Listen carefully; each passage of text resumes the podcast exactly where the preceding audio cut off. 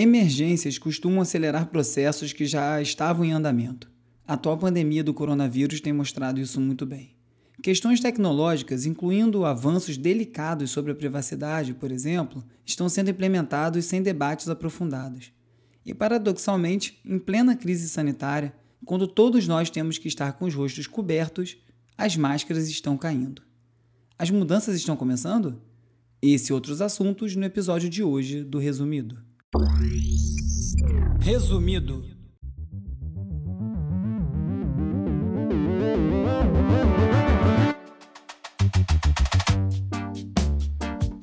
Olá, eu sou o Bruno Natal. Hoje é dia 20 de maio e no resumido número 61, a volta ao normal, OVNI no Brasil, o avanço do Screen New Deal, as novas casas, futuro das máscaras, futebol, ovo, drum and bass e muito mais. Vamos nessa, resumido. Olá, resumista. Espero que você esteja bem, se cuidando. No episódio passado eu falei sobre uma pesquisa que eu ia realizar. Ela foi realizada, eu já encerrei. Foram mais de 800 respostas, um número bem significativo, dá uma encorpada no resultado. É uma pesquisa sobre comportamento durante a pandemia.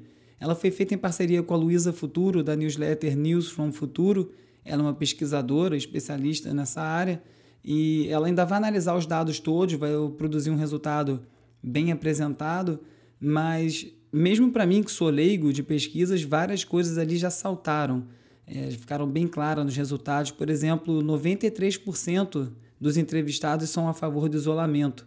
Um número bem alto, fiquei feliz com esse número. Por outro lado, 30% dos entrevistados disseram que não dão gorjeta para o entregador e só 14% disseram que tem dado mais do que o normal, mesmo os entregadores correndo risco tão grande para fazer esse serviço. Cerca de 30% dos entrevistados também declararam que não bebem nenhuma bebida alcoólica. O número me surpreendeu, foi mais alto do que eu esperava. E 40% disseram que podcasts são um dos principais canais para se informar durante a pandemia. Fiquei também muito feliz com esse resultado. O Spotify, falando em podcast, agora vai fazer um teste com vídeo. Alguns podcasts vão poder publicar, além do áudio, também um vídeo. O que vocês acham disso? Às vezes eu penso em fazer uma versão em vídeo do podcast, mas não sei se sou eu falando sozinho, tem muita graça. Até pensei em um formato com umas animações, das reportagens juntas. Se alguém tiver alguma ideia, quiser trocar uma ideia, podemos falar. Aliás, falando nisso, quem quiser falar comigo já sabe onde me encontrar. Tem o arroba urb no Twitter, arroba resumido.podcast no Instagram ou então me manda um oi pelo WhatsApp e Telegram no 2197 969 5848. Por lá eu envio numa lista de transmissão os alertas de novos episódios, conteúdo extra, link para o post no resumido.cc, que tem todas as reportagens comentadas em cada episódio, links para pesquisa, esse tipo de conteúdo. Então a gente pode se falar por lá. Mano, aqui, mano, olha isso, cara. Dá pra ver, ó. Tipo um núcleo no meio, tá ligado? Caralho, que Tá bizarro, vendo? filho. Tá vendo? Tô vendo. Semana passada pipocaram relatos sobre aparecimento de OVNIs no céu do Brasil, objetos voadores não identificados, vários vídeos no Twitter, as pessoas narrando, mostrando imagens assim bem diferentes. Eu tomei um susto quando eu vi, mas aí depois eu descobri que se tratavam de satélites da Starlink, que é a frota de satélites do Elon Musk, que servem para gerar conexão à internet em lugares remotos e tinha data e, e hora para marcar, mas enfim, nem todo mundo sabe disso, né? Então acho que gerou uma certa apreensão, especialmente nesse momento que a gente está passando, né? Tem se falado tanto que parece que a gente está vivendo uma ficção científica, distópica, e aí só faltava mesmo aparecer extraterrestre. Quem sabe eles não vêm. A Naomi Klein, que é uma ativista anti-globalização, crítica do capitalismo, escreveu o livro No Logo, foi quando ela ficou famosa, ganhou bastante exposição. Publicou um texto no The Intercept, no, no americano, um texto bem pessimista, na verdade, falando sobre esse futuro que nos aguarda. Ela fala lá sobre como o coronavírus pode construir uma distopia tecnológica.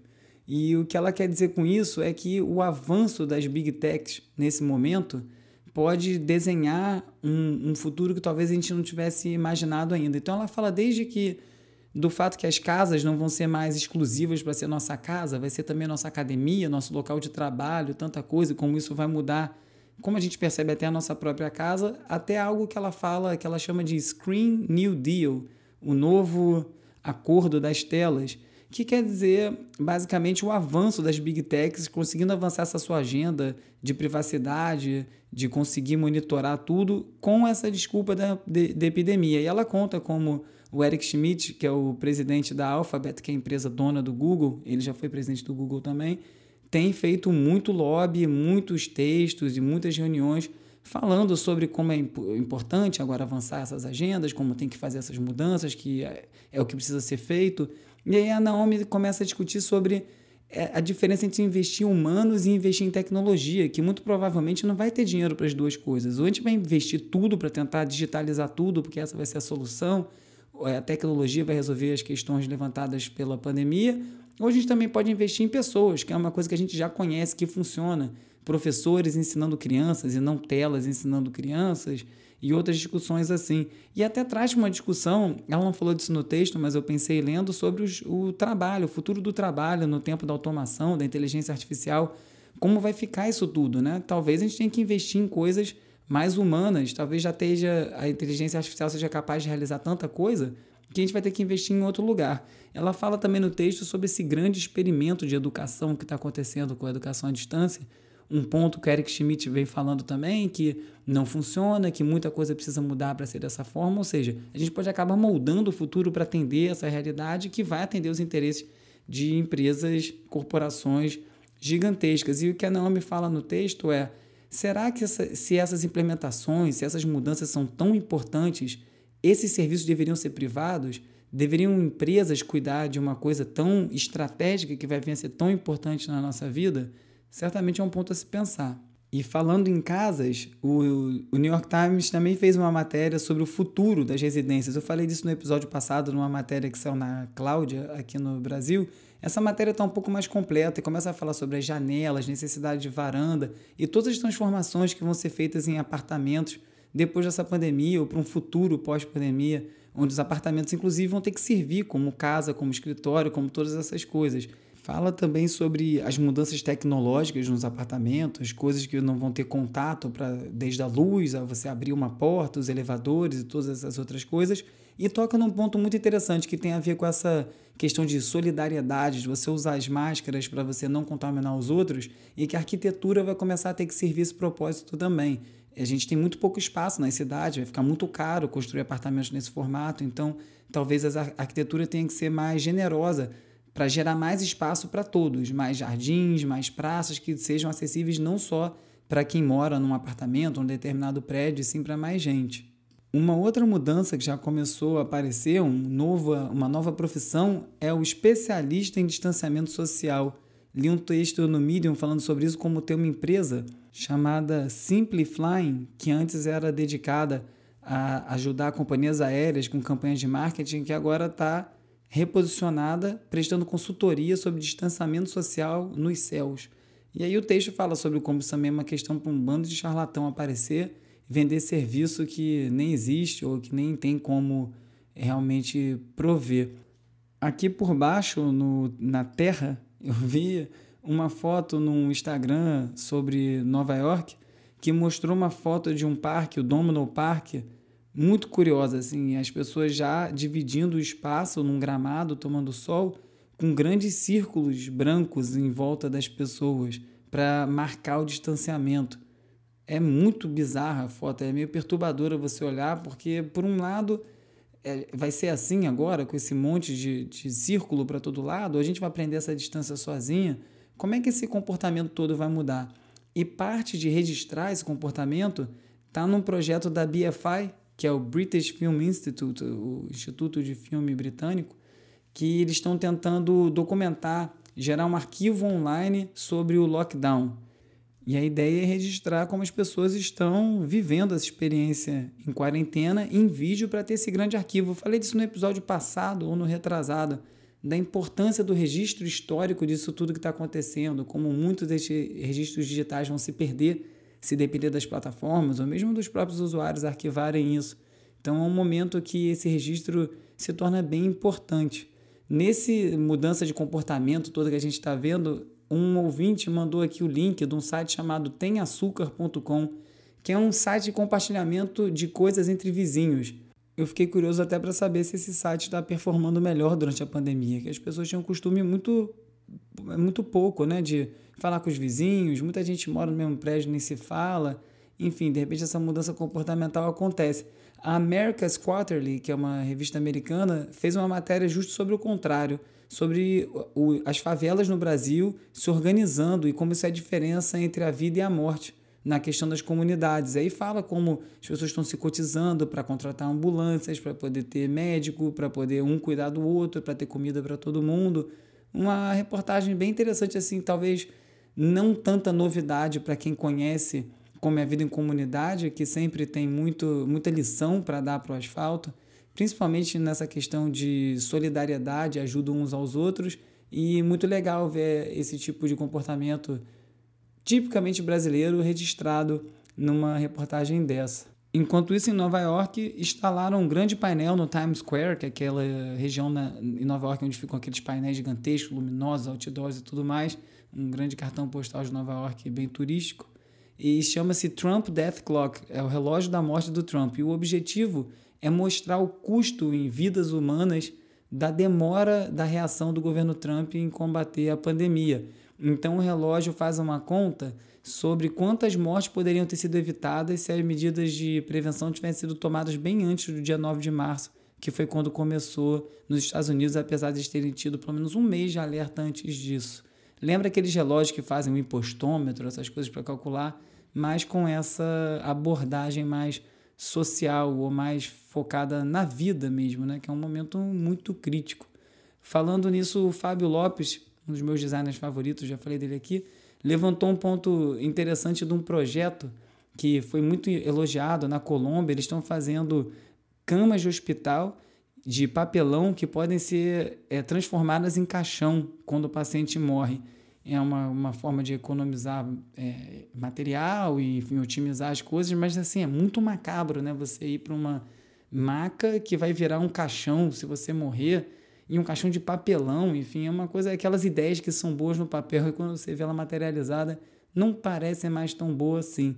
Falando em ideia ruim, a gente já tem um candidato para a pior criação da pandemia. Eu vi no Now This, que é uma conta no, no Twitter que eu gosto, sempre traz uns vídeos, uns resumos assim de notícias bem simples. E é uma máscara que você pode usar enquanto come. Então é uma máscara que você abre com zíper para comer. Que coisa nojenta, porque depois você fecha com a boca cheia de comida, com aquele troço fechado lá dentro. Enfim, uma ideia para lá de infeliz. Assim, o que vai ter de ideia que não tem nem pé nem cabeça, talvez valha a pena fazer um grande repositório só das péssimas ideias que vão surgir durante o coronavírus, porque não vão ser poucas. O MIT e Harvard estão preparando uma máscara que vai acender quando ela detecta Covid-19. Quando eu li, eu falei, caramba, que ideia boa, né? Porque você respira, vai saber se aquele ambiente está contaminado. Mas na verdade é o contrário. A máscara, quem estiver usando ela, quando respirar, se estiver contaminado, a máscara vai acender. Você imagina no nível de pânico que as pessoas já estão e que pode até piorar. Se começa uma máscara que acende, o cara está com coronavírus, o cara vai ser juntado no meio da rua. A ideia é, logicamente, usar em hospital como uma, uma forma de exame, mas isso não me pareceu uma ideia tão, bom, não, tão boa, não. Eu tô já meio cansado de usar essas máscaras meio ou de trapo, ou meio artesanal, ou essa, essa máscara hospitalar, porque ela é muito desconfortável. Eu uso óculos, então fica tudo embaçado. Eu não consegui fazer aquele negócio do sabão dentro da lente, minha lente ficou toda melada. Enfim, não deu muito certo para mim. Então já estou meio catando uma máscara mais legal. Assim, até investiria mais um pouco, uma máscara mais confortável, com material lavável, sei lá, alguma coisa assim. E aí, fazendo essa pesquisa, eu parei num site chamado Yanko Design, que tem vários projetos de máscaras no futuro. E eu acho que isso vai acontecer mesmo, né? Já já vão ter máscaras mais elaboradas, porque isso vai fazer parte do nosso dia a dia. E lá tem vários protótipos. Tem é, uma meio que.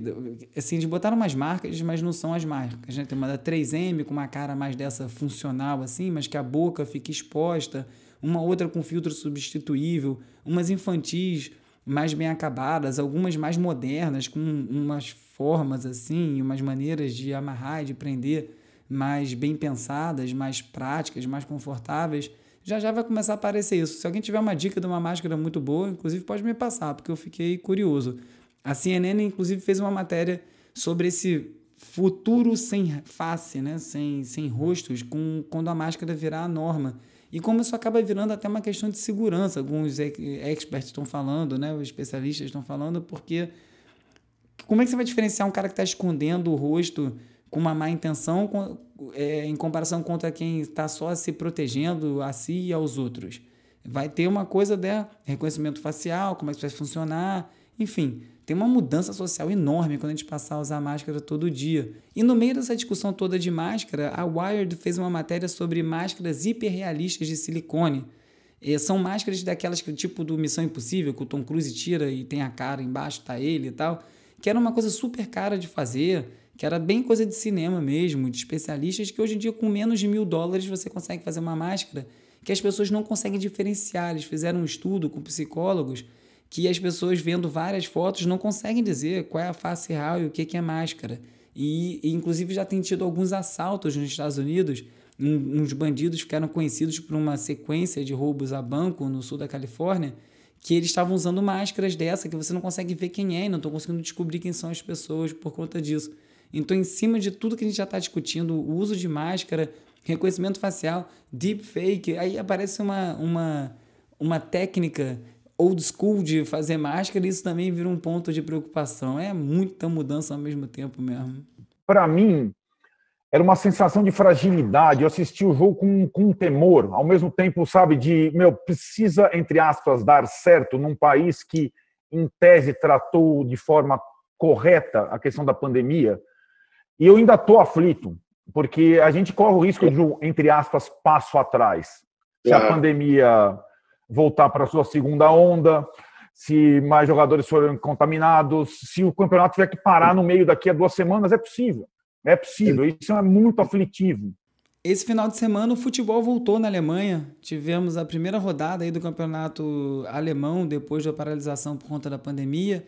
Estádios vazios. Eu assisti o jogo porque eu fiquei curioso ver como a coisa toda ia se dar, né? Os atletas na arquibancada, distante um dos outros, todo mundo de máscara, menos os jogadores em campo, não podia comemorar se abraçando.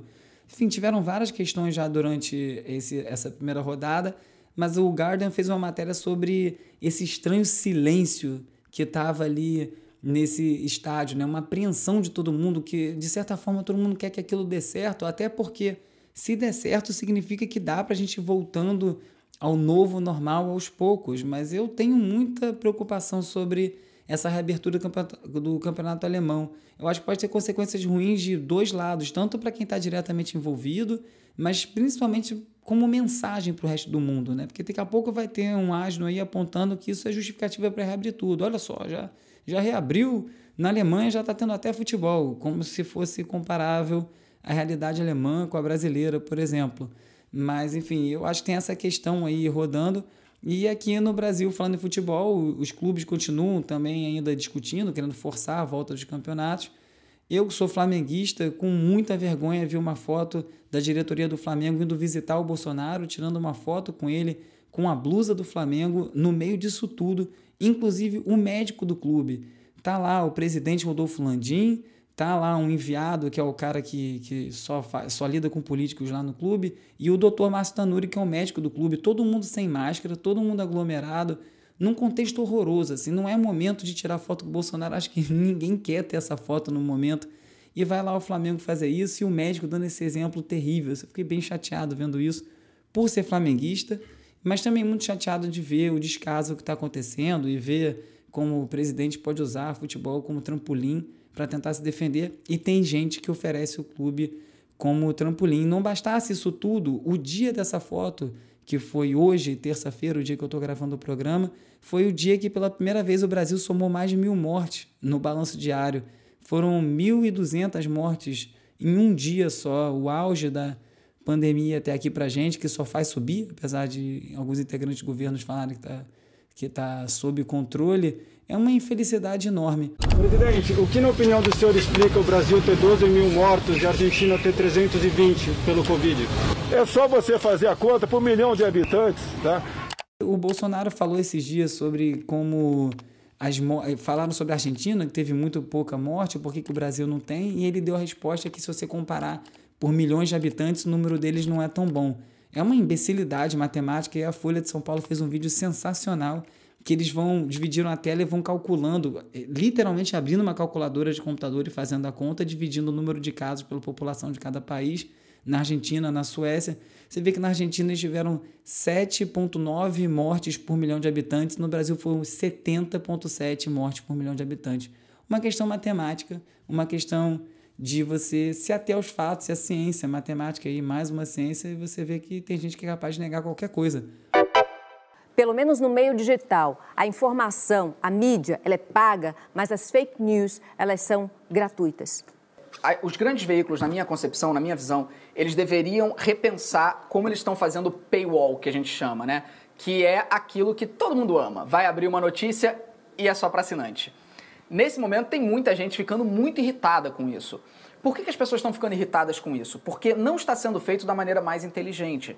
É preciso rever a maneira como isso está sendo feito. E essas máscaras todas vão caindo, né? Algumas pessoas vão mostrando sua real intenção, outras vão mudando de ideia. Uma das pessoas que chamou muita atenção foi o Felipe Neto, que passou aqui pelo resumido no episódio 8 ou 9, ainda no passado, para falar um pouco sobre essas questões é, políticas e como estava funcionando é, essa nova essa nova abordagem dele das coisas.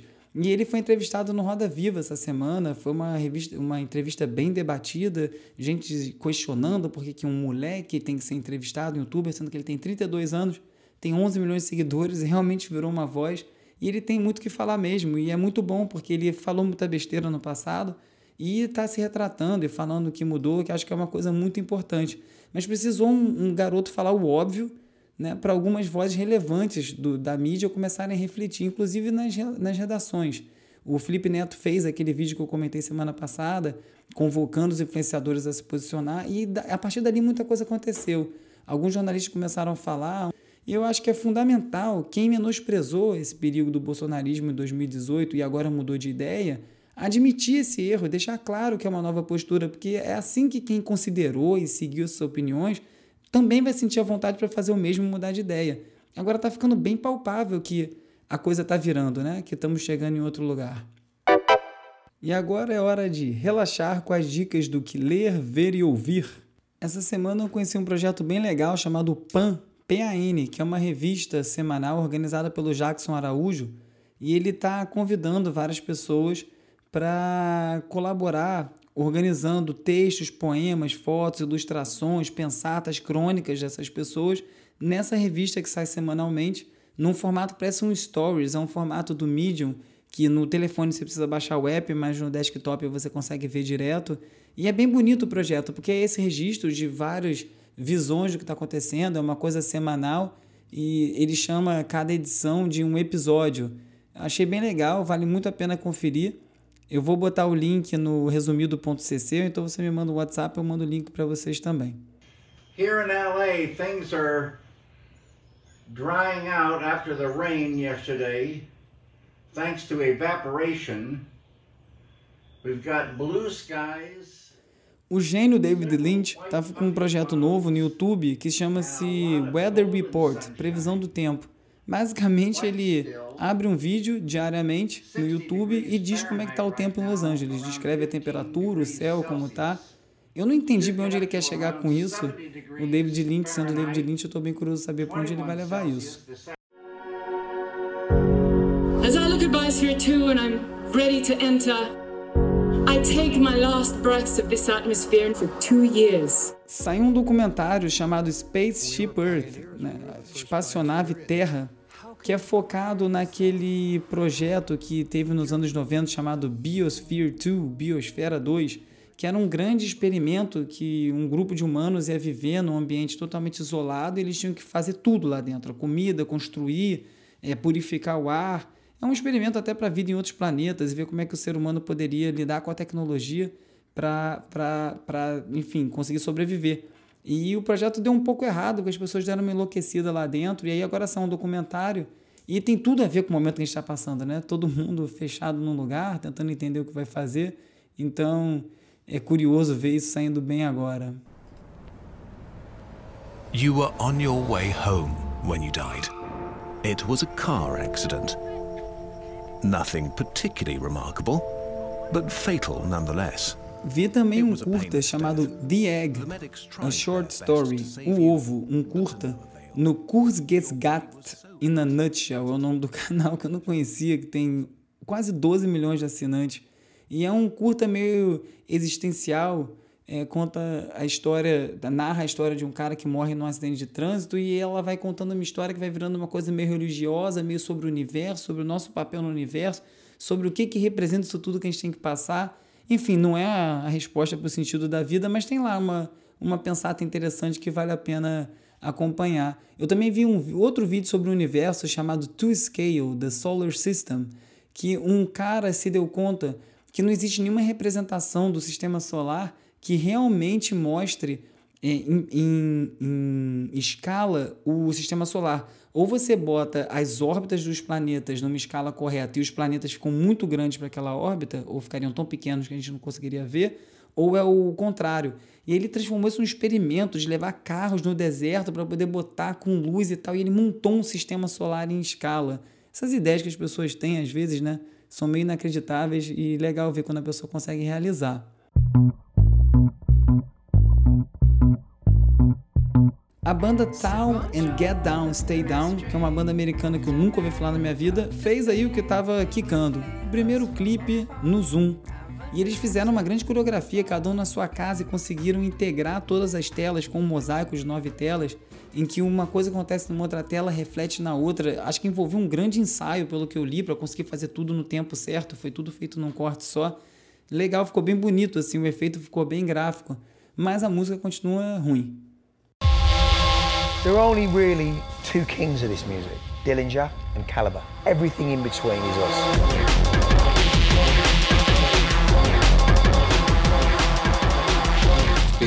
Essa semana, meu amigo Chico Dub me mandou um set do grande LTJ Buchan com MC Conrad de 1995, que estava na BBC. Eu não vou linkar ele porque ele saiu do ar, era uma semana só que ele estava gratuito.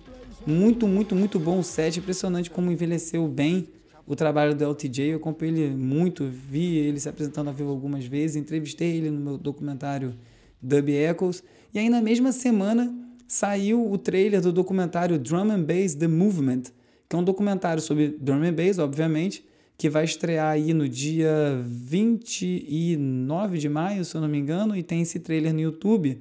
E é sensacional, todo mundo lá falando, Rony Size, Gold, Groove Rider, Ed Russian Optical, que assim, quem viveu essa época do drum and bass aí no final dos anos 90, começo dos anos 2000, tá no canal da Drum and Bass Arena, que era uma grande é, um grande selo relacionado ao drum and bass de festas e de lançamento. Bem bacana ver esse filme. Uma hora o drum and bass vai voltar, eu sempre falo isso. Todo mundo sempre fala que o drum and bass vai voltar alguma hora, mas até agora nada.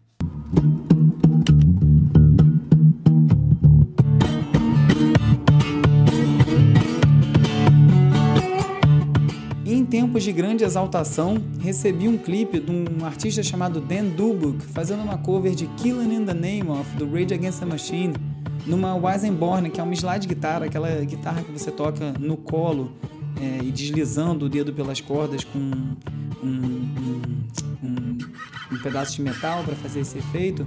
E, cara, ele faz sozinho a versão da música inteira, você está ouvindo aí no fundo. É uma das minhas músicas favoritas de todos os tempos. Esse disco aí literalmente mudou a minha vida. É um disco tão potente que eu ouvi Rage Against the Machine pela primeira vez num sarau de escola. Muito mal tocado por uma banda e ainda assim me impactou. Eu, caramba, que banda é essa? E acabei indo atrás e muitos anos depois consegui ver um show que era um sonho meu ver.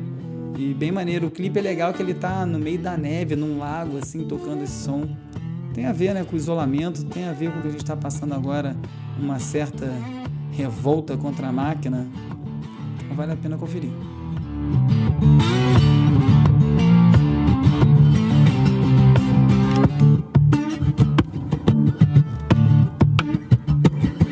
Nunca é demais falar, se você gosta do resumido, recomende para seus amigos, poste nas redes sociais, poste lá no Stories, eu reposto todo mundo que, que recomenda o programa, é muito importante isso o programa está em primeiro lugar na categoria Notícias e Comentários do Apple Podcasts no Brasil. Não sei se eu já falei isso aqui no programa, já deveria ter falado, mas está.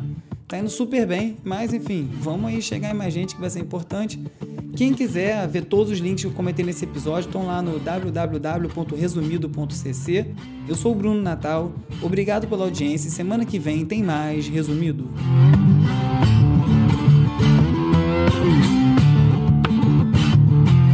resumido. resumido.